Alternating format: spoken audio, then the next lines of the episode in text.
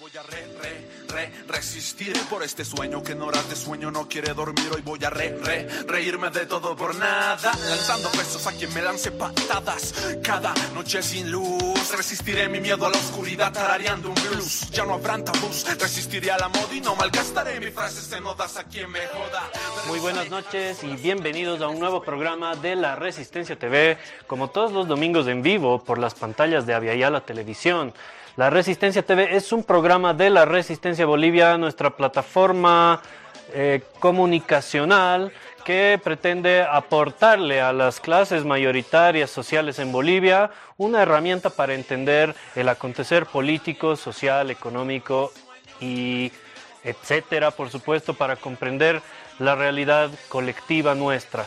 En este intento, como todas las semanas, hoy vamos a hablar de lo más importante acontecido durante esta semana, eh, las noticias más sobresalientes y también en la segunda parte del programa tendremos un acercamiento a una temática de interés de todos los bolivianos, como lo hacemos en este nuestro programa. Siempre tratamos de hacer un análisis coyuntural y también un poco de análisis histórico y estructural de lo que pasa en nuestro país. Para eso hoy vamos a hablar un poco, como les decía, de un tema central para del interés de todos los bolivianos, es el litio y la industrialización de este importante recurso en nuestro país, un camino que ya tiene recorrido eh, justamente en nuestro estado, pero para entenderlo, para un acercamiento, estaremos analizando quizás con mayor detenimiento lo que significa este proceso histórico, la industrialización del litio en Bolivia. Sin embargo, como siempre, analizar lo que sucede en el hoy en día en nuestro país y para eso hoy me acompañan mis dos compañeros, Cristian Limber. ¿Qué tal compañeros? ¿Cómo están? Hoy hemos tenido una semana que, bueno, por el tiempo vamos a tener que repasarlo rapidito, pero movida como siempre.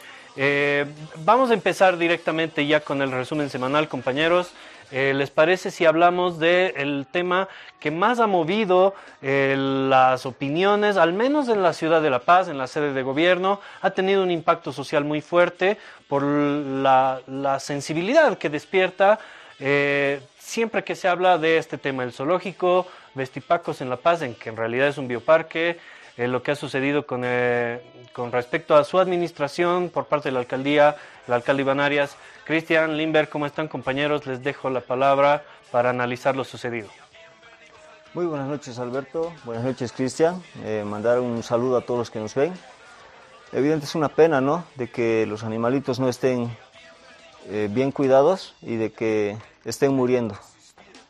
Bueno, buenas noches Alberto, buenas noches Limber, buenas noches a todos y todas que nos miran a través de las pantallas de Avillada Televisión y a través también de nuestras redes sociales que nos siguen en la transmisión en Facebook que tenemos.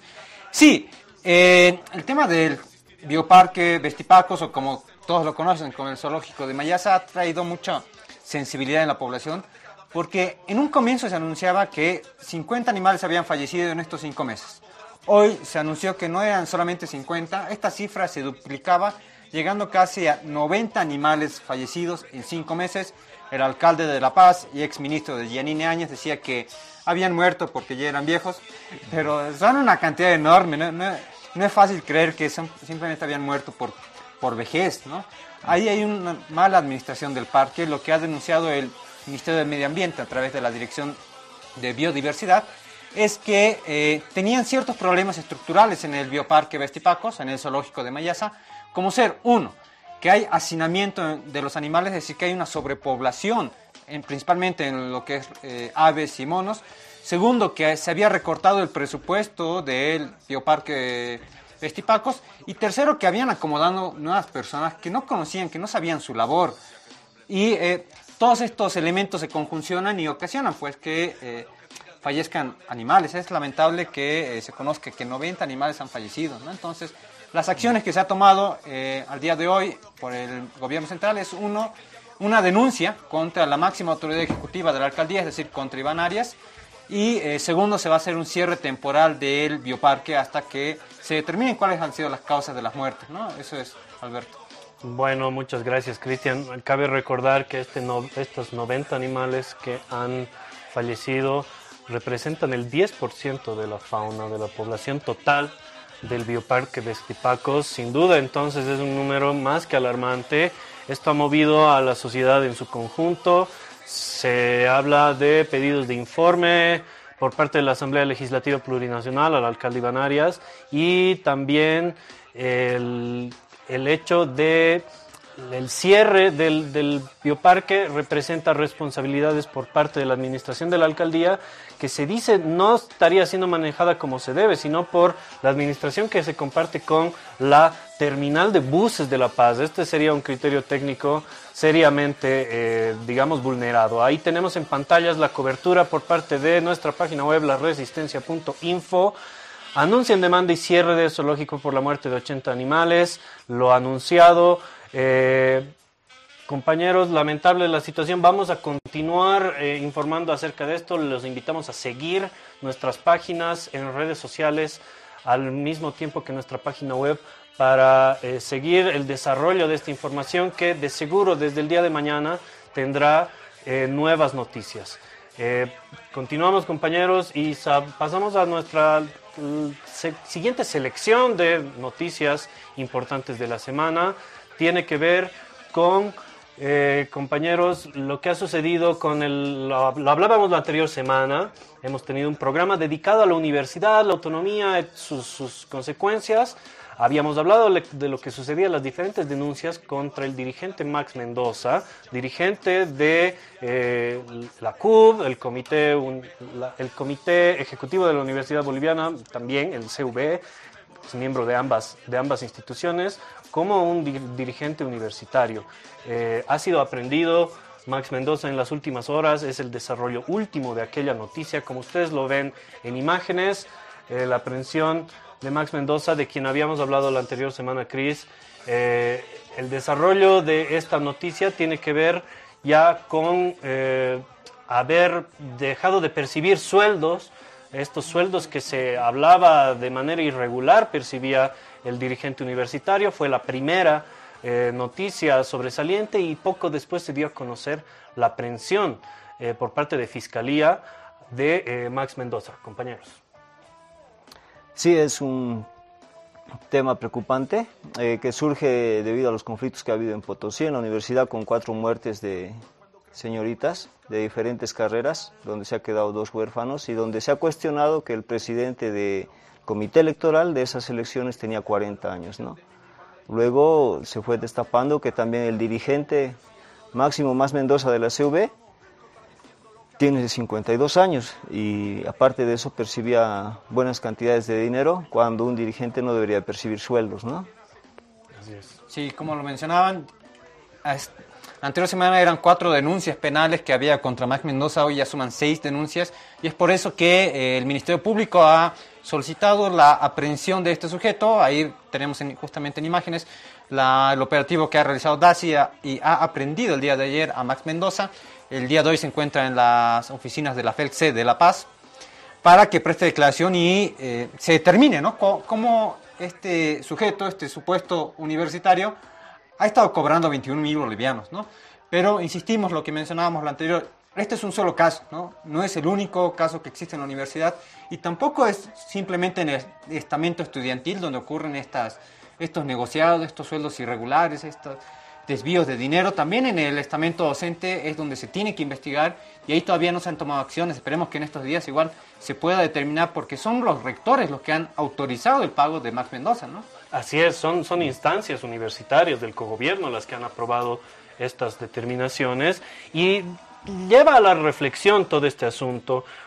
Así como lo dices tú, Cristian, estos sucesos no solamente se dan, estos sucesos de, de, de ilegalidad, de corrupción, de vicios ilegales, no solamente se dan en, en la instancia eh, estudiantil del cogobierno universitario, también en otras, como lo habíamos mencionado el, pasado domingo. Sin embargo, recién ahora hay una reacción y se comienzan a, a ver eh, diferentes denuncias como si fuera un tema nuevo. Seguramente este tema va a dar muchos más coletazos. Se habla también del dirigente Álvaro Quelali de la ciudad de La Paz, su hermano, bueno, de la Universidad Mayor de San Andrés, mejor dicho. Esto va a tener seguramente mayor desarrollo, lo vamos a continuar discutiendo. Queremos aprovechar nuestro tiempo esta semana para hablar un poco de lo del litio, así que vamos a nuestro sector, cerramos el resumen semanal, pero con nuestro conocido sector de medios mentirosos donde analizamos lo que instalan los medios hegemónicos masivos de comunicación. Cristian, medios mentirosos. Gracias, Alberto. En esta semana en Medios Mentirosos tenemos dos notas especiales y dos protagonizadas por un mismo periódico del oriente de nuestro país. Estamos hablando de El Deber. La primera nota hacía referencia a unos enfrentamientos en Potosí que habían ocurrido la anterior semana y tratando de culpar al vicepresidente. Ahí teníamos justamente la nota en pantalla, la podemos ver, de El Deber, que titula así, Visita de Choquehuanca a Tinguipaya provoca enfrentamientos entre campesinos y ayllus. Uno lee el titular y dice, bueno, eh, la culpa la tiene el vicepresidente o algo ha pasado ahí. Lo que después se ha podido investigar y aclarar a la población es que no, no fue la visita del vicepresidente lo que ocasionó estos enfrentamientos, sino que había un problema de limítrofe, de límites entre las comunidades que ya venía acaeciendo unas dos semanas antes. ¿no? Esta es la primera nota que pasamos a desmentir en nuestra sección de medios mentirosos, pero tenemos una segunda más que es nuevamente de El Deber y esta vez en referencia al presidente Luis Arce eh, Catacora. El presidente Luis Arce Catacora hacía referencia a una política soberana del Estado. Eh, habíamos mencionado igual la anterior semana que Bolivia es uno de los países mejor preparados para eh, la crisis alimentaria e inflacionaria que está provocando la guerra de Ucrania. ¿no? Y lo que titulaba el deber era de no creer. Dice el deber, Arce afirma que voto de Bolivia en Naciones Unidas por Rusia impidió inflación y escasez de alimentos en nuestro país. O sea, increíble, o sea, hay un problema en Bolivia que es la falta de comprensión de lectura y aquí el deber lo eh, plasma claramente. El deber no entiende cuando eh, el presidente Luis Arce habla de eh, soberanía, soberanía económica, políticas soberanas, es que ahora en Bolivia las políticas ya no se definen en el FMI, ya no se definen en el Banco Mundial, se definen por bolivianos y por el Estado boliviano, por quien nosotros hemos votado. Esa es una política soberana.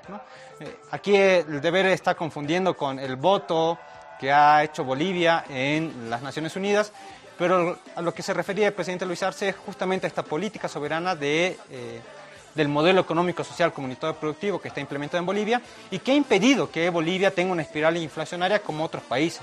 Entonces, estas son nuestras dos notas de hoy en Medios Mentirosos. Muchas gracias, Cristian. Podemos ver claramente ahí la segunda intencionalidad de ambas notas.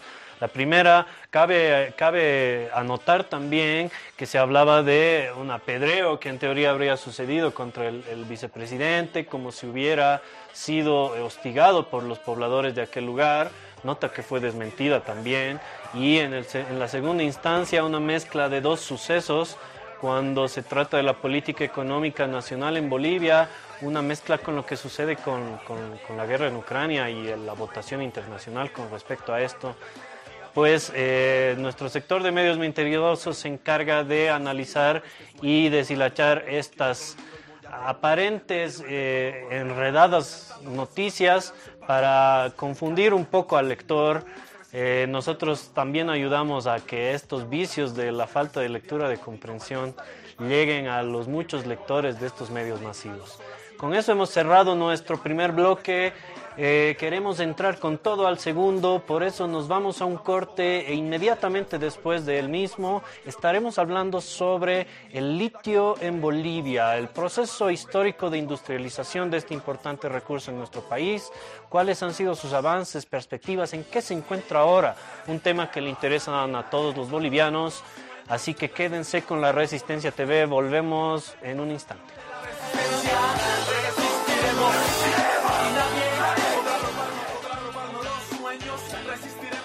Estamos de vuelta con la Resistencia TV. Muchas gracias por seguir con nosotros y queremos entrar directamente a nuestro tema de hoy. Eh, se trata del litio y su industrialización en Bolivia, un tema que, además del interés que significa para todos los bolivianos, su alto contenido técnico hace también que sea un tema quizás difícil de comprender por momentos.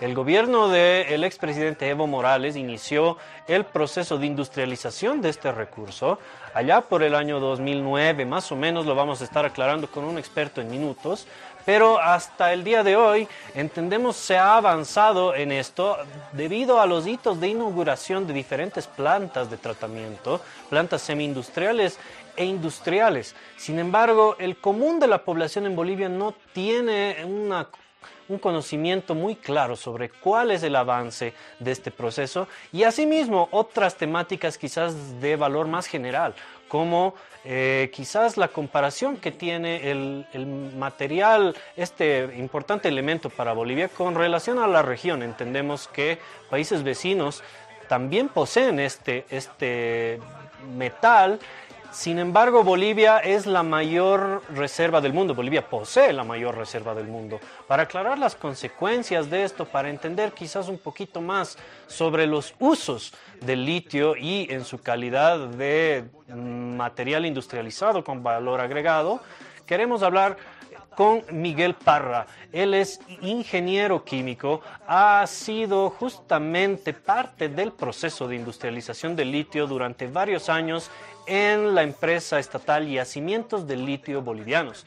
Él ha sido director de operaciones de esta misma y lo hemos invitado hoy para que nos colabore no solamente a entender cómo se ha desarrollado este proceso histórico en Bolivia, sino también sus perspectivas y un análisis de lo que puede venir. Hola Miguel, muy buenas tardes, gracias por estar con nosotros en la Resistencia TV. Bien, muy buenas tardes eh, Alberto, eh, muchas gracias por, la invitación y, bueno, presto a, poder eh, conversar respecto a lo que se ha hecho durante todos estos años eh, eh, hasta el 2019 respecto a la industrialización del litio en nuestro país.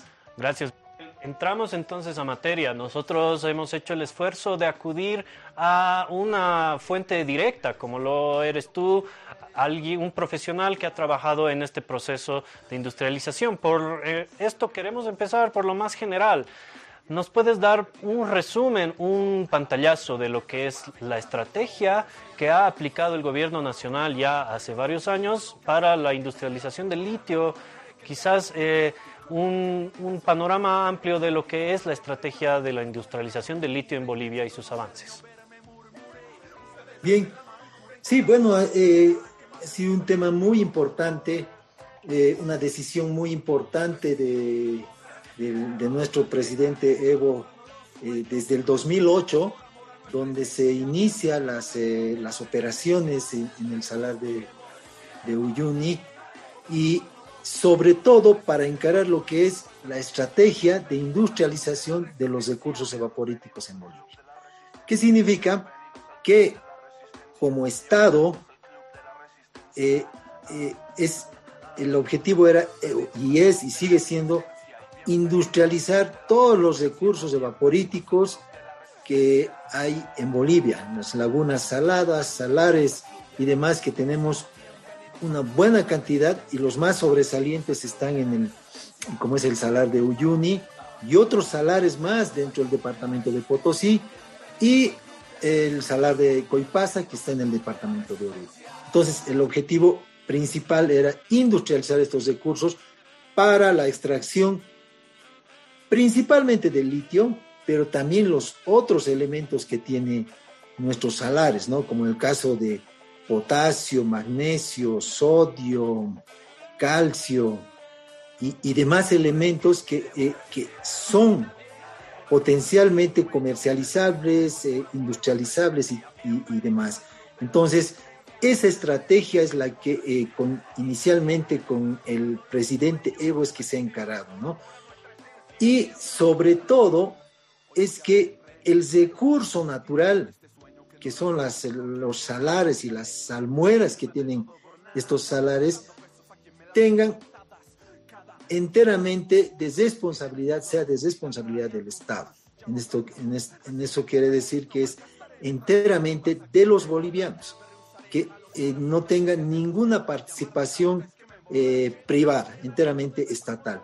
Esa ha sido la estrategia principal que nos ha permitido encarar desde el 2008 y bueno, en la gestión de, del presidente Evo hasta el 2019, antes de, del golpe de Estado, que ahí se ha ido tergiversando completamente lo que en, en esencia se había iniciado en la industrialización de los recursos evaporíticos en Bolivia. Ahí tengo una consulta importante. Hoy en día sabemos que ya se está comercializando el litio en el mundo, hay grandes productores, Australia, Argentina, Chile, ya están produciendo, están exportando grandes cantidades. Quisiéramos que nos explique cuál es la diferencia en el proceso que ha tenido el caso chileno, el caso argentino, con el caso boliviano. Ya nos decía que en el tema boliviano eh, lo fundamental era que los recursos sean propiedad de los bolivianos. ¿Esto se ha aplicado así en el caso chileno, en el caso argentino, o se ha recurrido a empresas privadas, transnacionales? ¿Eso nos podrías aclarar, por favor, Miguel?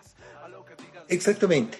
Bueno, eh, sabemos que en, en, Chile está alrededor de 30 años y demás de, de, explotación de los salares y en Argentina alrededor de los 15 a 20 años, ¿no? Entonces, eh, y ellos han encarado a través de privados, de concesiones, cosa que el Estado tiene una participación mínima en la explotación de los recursos naturales, como son los, los recursos evaporíticos en estos países, ¿no?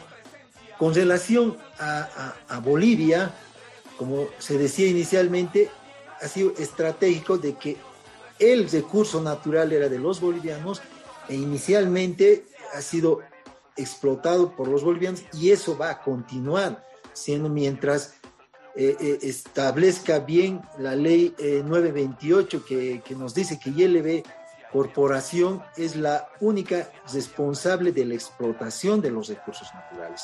En el caso de, Chile, son contratos mineros que tienen tiempos de duración y lógicamente hay un porcentaje que queda para, para el Estado, pero el Estado como tal no es partícipe directo de, de la explotación del salar, en este caso de Atacama. Y en el caso de Argentina, en varios salares, en cierta manera están privatizados, cosa que eh, el, Estado de la misma forma solo recibe eh, eh, regalías en, porcentajes, pero en el caso nuestro no. Es, es, una explotación directa a través de los bolivianos y en este caso sí se puede evidenciar que la operación, la extracción de los recursos naturales, el caso de la de las salmueras del salar de Uyuni es eh, extraído enteramente con equipo y maquinaria que pertenece a los bolivianos y hasta hacer el, eh, todo el, la cadena productiva desde las evaporaciones de salmueras hasta la producción de carbonato de litio, cloruro de potasio es enteramente eh, de operación de los bolivianos. Y lógicamente la ley 928 la creación de ILB Corporación, eh, establece que es posible hacer asociaciones posterior a, todo el proceso inicial que se, que se tiene y se ha establecido actualmente, está establecido, para hacer asociación y recuperar el total del porcentaje de todos los elementos que, tienen los, las almueras de los salares y eso es lo que eh, se estaba direccionando, de esa forma se ha estado trabajando hasta el 2019. Entonces, en resumen, esas son las, las diferencias que existen entre eh, la forma de operación y de explotación de los salares en Argentina, Chile respecto a Bolivia. Miguel, buenas noches. Eh, quería consultarte, ¿cuál era, eh, en, qué proceso estaba la industrialización del litio antes de noviembre del 2019 y qué consecuencias tuvo este proceso de industrialización debido al golpe de Estado? Bien, sí es importante aclarar eh, siempre este tema, ¿no? nosotros, estando en operación activa en el en YLB, en los salares de Uyuni inicialmente, lo que se había establecido es trabajar ya a nivel industrial. Bueno, se inició, inicialmente empezó con la implementación de plantas, de eh, eh, plantas eh, piloto que nos han permitido un aspecto bien importante, conocer todo el proceso de, primero de la explotación de los salares, del salar de Uyuni específicamente, conocer el procesamiento de esas salmueras que posteriormente nos derivaban en, materias primas que eh, generaban que generaban la materia prima para llevar a las plantas piloto, en este caso la de potasio, la de litio, y eso ha permitido sobre todo generar conocimiento técnico. Con eso hemos logrado formar personal técnico boliviano enteramente y todo ese proceso de investigación hasta consolidar las plantas piloto que luego se han vuelto plantas semi-industriales, que eh, ese producto de, la investigación y posteriormente de la operación ha significado ventas eh, que han permitido generar ingresos mínimos, pero al final ingresos, ¿no? Pero lo principal es que se ha formado gente con enteramente participación eh, de técnicos y operadores bolivianos. Y eso es lo que hay que resaltar. Ahora podemos tranquilamente, personalmente puedo asegurar de que tenemos especialistas en Bolivia, inicialmente en la explotación de, los salares y también en la industrialización de estos, eh, de estos eh, salmueras que, que, que derivan en productos como el caso del carbonato de litio y cloruro de potasio. Posteriormente, se ha establecido la planta industrial de cloruro de potasio junto con las piscinas industriales, pero sí, las piscinas industriales deberían tener una cantidad de piscinas que permitan abastecer a toda la producción de la planta industrial de, de cloruro de potasio.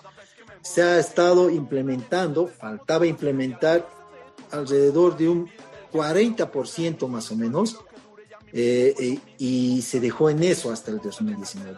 Una planta de cloruro de potasio operando a, un porcentaje, no a un 100% de capacidad, un porcentaje menor, también esperando a que se completen la, cantidad de piscinas necesarias que permitan eh, incrementar la capacidad de producción de, de la planta de potasio. Y bueno, y en, la planta de litio, que es la que nos iba a dar mayores frutos en, temas de recursos, ingresos para, para, nuestro país, es la planta de carbonato de litio industrial, que hasta el 2019 estaba en la etapa de implementación. ¿no? Y bueno, lamentablemente, una vez que viene el, el golpe de Estado, eh, se corta completamente toda esa implementación producción de litio, producción de potasio, las piscinas eh, eh, por el recorte que, sucede, hay muchas, muchos técnicos que, salieron de, del trabajo en YLB y ha habido una desestabilización en la operación tanto de piscinas, de, de las plantas, lamentablemente en el golpe de Estado han entrado personas que desconocían completamente de la operación de las plantas, que ha permitido generar muchos, muchas fallas, muchos errores y consecuencias económicas, hasta el punto de, cortar la producción y, cortar la generación de recursos eh, económicos que, permitan eh, eh, sacar adelante a nuestra empresa. Hay que también aclarar que toda esta inversión que se, que se ha estado haciendo es inversión del préstamo del Banco Central que eh, YLB tiene la obligación de, hacer pagos eh, eh, anuales para, para cubrir el crédito y por eso es que es importante que, y hasta el 2019 veamos siempre lo importante de que YLB debe tener una producción continua para poder generar los recursos económicos que se requerían y que se quiere. Perfecto, Miguel. Eh, entendiendo entonces el avance que nos expones, eh, la implementación de plantas pilotos, seguidas de plantas semi-industriales, seguidas por la implementación no completada de plantas industriales hasta noviembre de 2019, entendemos en un sentido técnico nosotros eh, desde un quizás una visión más general, que un prejuicio de este tipo, eh, el detenimiento de operaciones y de implementación de una planta industrial, tendría prejuicios importantes para el proceso de industrialización. ¿Cuál es el alcance del perjuicio que ha generado el golpe de Estado, el detenimiento de las operaciones? A, digamos, la visión general del proceso de industrialización del litio en Bolivia y posteriormente si nos puedes dar un vistazo de lo que ha realizado el gobierno de Luis Arce retomando eh, este proceso justamente posterior al gobierno de facto. Bien, como decía, la mayor afectación ha sido el tema de los ingresos económicos por haber paralizado inicialmente lo que es la producción de potasio y de litio, sobre todo por la previsión que, eh, la gente que se quedó no ha tenido en su momento, porque es la previsión de insumos para la producción que en su momento, según eh, eh, tenía, tenía conocimiento, es que no han comprado, no compraban en, mucho tiempo, por lo que han sido decisiones de parar la producción y, no darle continuidad, que ha generado que deje de ingresar, deje de, de corte en las ventas que se tenían establecidas ya con contratos de, de ventas, a, por ejemplo, en el caso de potasio, de ventas a, a Brasil. Y, y bla, bueno, lamentablemente luego viene la, la pandemia que, que, también afecta al mercado internacional y, y, la baja en la comercialización. Bueno, esos han, sido, esos han sido los factores que lo que más preocupaba ha sido el hecho de que, que YLB tiene las responsabilidades de pago de, del crédito al banco, ¿no? Que, que eso sí es, eh, es importante eh, tomar en cuenta. Y bueno, ya el 2021, eh, cuando el, nuestro gobierno del, del, presidente Arce logra ganar las elecciones, y es que se retoma y se, se inicia nuevamente las operaciones y pero sí se toma eh, eh, estrategias eh, adicionales a lo que se estaba trabajando, como es el caso de la incorporación de una nueva tecnología, que sí es, es importante, yo creo, desde mi punto de vista, incorporar tecnología a procesos que ya se han ido trabajando hace mucho, mucho, mucho tiempo pero también es cierto que como por la experiencia propia que hemos tenido desde el inicio del proyecto, es que tiene que tener etapas de investigación, de consolidación. Sabemos bien nosotros como técnicos, es que cada salmuera, cada salar tiene distintas particularidades. Por ejemplo, el salar de Uyuni respecto al salar de Coipasa, que están casi diríamos cerca, las concentraciones de, los elementos del litio entre el salar de Uyuni con el salar de Coipasa son completamente distintas. Y por lo tanto también es importante generar una investigación mucho más profunda para incorporar tecnologías que seguro se ha estado trabajando en los países eh, eh, más avanzados en temas de tecnología específicas eh, al litio, pero yo creo que estas tecnologías en Bolivia, en nuestros salares, seguramente van a tener una etapa de investigación y yo creo que no es tan, tan corta, porque necesitamos que esas tecnologías se consoliden a nivel laboratorio, luego a nivel piloto y seguramente se escalará a nivel industrial, lo que permitirá tal vez acelerar el proceso y mejorar al proceso que se tiene en piscinas. Por lo tanto, de mi parte, como parte técnica, yo diría que eh, ese proceso de reemplazar la tecnología, como en el caso ahora se está encargando de la extracción directa del litio respecto a piscinas, va a tomar todavía un tiempo. Y es importante que nuestro gobierno eh, del presidente Luis Arce eh, lo tome como tal y se encare de, de, la mejor manera. Y eso yo pienso que es lo que se está haciendo, es incorporar tecnología, pero también consolidar lo que ya se tenía planificado hasta el 2019. Bueno, Miguel, te queremos agradecer. Ha sido muy útil el pantallazo que nos has dado. No es fácil resumir un proceso que se expande eh, a lo largo de una década. Sin embargo, eh, ha sido muy clara tu explicación. Una vez más agradecerte por haber estado con nosotros acá en la Resistencia TV. Gracias Alberto, al contrario para mí es, eh, es, es importante que, que, todos los bolivianos conozcamos a detalle de, qué se trata el litio eh, y, sobre todo cómo se está encarando en nuestro país.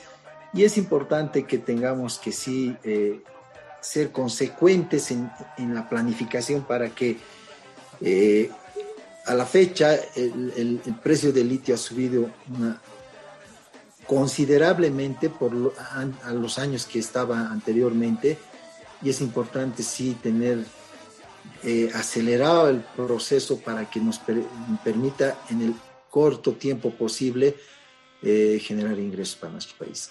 Gracias Alberto y un gusto eh, y, cualquier momento estamos prestos para seguir hablando sobre el litio. Muchas gracias Miguel. Era Miguel Parra, ingeniero químico, exdirector de operaciones en yacimientos de litio bolivianos, una fuente directa para comprender lo que ha sido hasta la fecha el proceso de industrialización del litio y otros recursos evaporíticos, como lo decía el experto en esta breve entrevista. Debemos irnos al corte.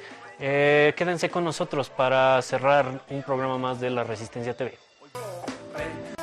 Estamos de vuelta con la Resistencia TV hoy domingo. Estamos, bueno, hemos hablado sobre el litio, hemos tenido la importante opinión y eh, aporte de Miguel Parra, técnico en la industrialización, que ya tiene un avance importante en nuestro país. Entramos entonces a este nuestro último bloque donde vamos a tratar de sintetizar la información que nos ha dado el ingeniero Parra eh, con todos los aspectos, las aristas que nos ha señalado. Compañeros, es un tema técnico a veces difícil de comprender, pero me parece que nos ha dado los lineamientos importantes, reflexiones. Eh, primero que nada, me parece un hito histórico el hecho de llegar al umbral de la industrialización, el hecho de que se pueda hablar de plantas semi-industriales e industriales ya instaladas en Bolivia.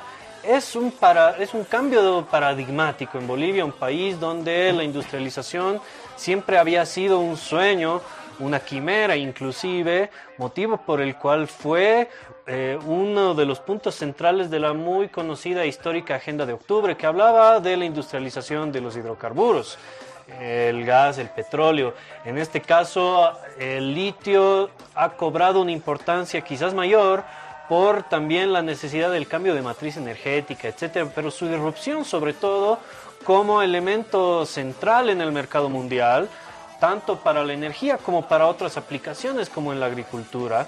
Eh, me parece esta una línea importante a, seguir, rescatar lo que se ha hecho en Bolivia. nos decía el ingeniero Miguel Parra las diferencias con respecto a eh, la visualización, a la orientación del proyecto en Bolivia con respecto a nuestros países vecinos y el carácter soberano del proceso de industrialización. Compañeros, eh, muchas otras aristas más para analizar. Cris. Bueno, yo rescato lo que mencionaba al final, ¿no? El compañero Miguel, de que se está apostando ahora a la extracción directa del litio y es un momento muy oportuno en el que Bolivia tiene que acelerar un poco, ¿no? Nos hemos retrasado eh, ya eh, suficiente. Mencionaba también el invitado que los precios del litio se han disparado, han tocado su techo máximo en febrero, marzo de este año, como nunca. Y eh, Bolivia tiene que acelerar estos procesos de extracción directa de litio. Ya hay ocho empresas con las que se estaba trabajando para que presenten sus resultados, sus propuestas de industrialización. Entonces creo que Bolivia, a partir del Estado, tiene que acelerar este proceso aún más. ¿no? Así es. Limber. Claro, eh, es una gran oportunidad la que se perdió en, el en noviembre de 2019 debido al golpe de Estado, ya que se estaba avanzando en el proceso de industrialización de litio. Hubo un retroceso, incluso el ingeniero nos hizo notar de que los profesionales ya capacitados fueron retirados de sus cargos y se puso a personal nuevo, que provocó la paralización de las plantas, la producción del carbonato de litio, del cloruro de sodio que significó un retroceso de un año, e incluso más porque se tenía pensado con Axisa industrializar el litio, eh, producir baterías, que es un proceso muy complejo, y se perdió esa gran oportunidad en la historia de Bolivia, siendo el país con la mayor cantidad de reservas de litio y creo que eso no debía ocurrir en la historia de Bolivia. Hablamos tal cual de un retroceso histórico, ¿no? Lo sucedido en 2019, un detenimiento que no fue de algunos meses, un gobierno de facto que duró un año. No fue, por supuesto, el único aspecto en el que la administración del Estado sufrió graves retrocesos, pero como cuando hablamos de la industrialización del material que nos lanzaría a ser una potencia energética, se hablaba mucho en los años previos, eh, es el golpe quizás más significativo que podríamos hablar luego del golpe de Estado. Eh, asimismo, compañeros, eh, lo mencionaba Chris, en realidad eh, tiene mucha relación lo que hablaban ambos. Chris nos hablaba del de, disparo en el precio del litio en el mercado mundial, mientras que entendemos que Bolivia es la mayor reserva de este elemento a nivel mundial. Pero para participar de aquel mercado mundial se requiere la aceleración, como mencionaba Cristian. De lo contrario, va a ser difícil que nuestro país pueda adecuarse a los, a los vaivenes del mercado que en este momento ya sitúa al litio como un material central en el mundo y Bolivia pues por estos diferentes retrasos eh, no está incorporada a este digamos ciclo nuevo en la economía mundial, Cris. Sí, es importante eso, pero sin embargo en este, en este año que ya hemos vuelto a la senda democrática en el país ya se tienen avances, ¿no? Hay que hacer notar que las plantas pilotos de baterías de litio ya están produciendo baterías, se la está utilizando en la empresa Quantum de, vehículos, en empresas igual nacionales que producen las bicicletas eléctricas. Nuestra empresa estatal Kipus igual hace uso de estas eh, baterías de litio para las laptops. Entonces, se tienen ya avances, se está recuperando la senda de la industrialización. Esperemos que esto se concretice en los próximos años. Así es. Bueno, ese es el tiempo que tenemos. Lamentablemente siempre corto en televisión. Queremos recordarles que estamos presentes como plataforma alternativa en todas las redes sociales más importantes de Bolivia y el mundo. Eh, les pedimos también así que nos sigan para estar informados sobre el acontecer político, social en Bolivia. Estamos en Facebook, en Twitter, en Instagram. Asimismo pueden encontrar los episodios de este nuestro programa, La Resistencia TV, en su formato podcast en Spotify también estamos en YouTube, en Telegram, en fin, estamos en todas partes. Síganos en la resistencia.info, nuestra página web. Ese ha sido nuestro programa de hoy. Eh, vamos a retomar este tema más adelante de seguro porque el gobierno nacional ha anunciado también eh, la apertura de eh, los proponentes de lo que hablábamos, las empresas dispuestas a esta nueva tecnología de la extracción directa del litio. Quiero agradecerles compañeros por haberme acompañado hoy, Chris, Limber. Nos vamos a ver el siguiente domingo. estaremos acá como siempre en vivo a las 18.30 por las pantallas de Aviala Televisión. Muchas gracias y hasta el próximo domingo. Okay.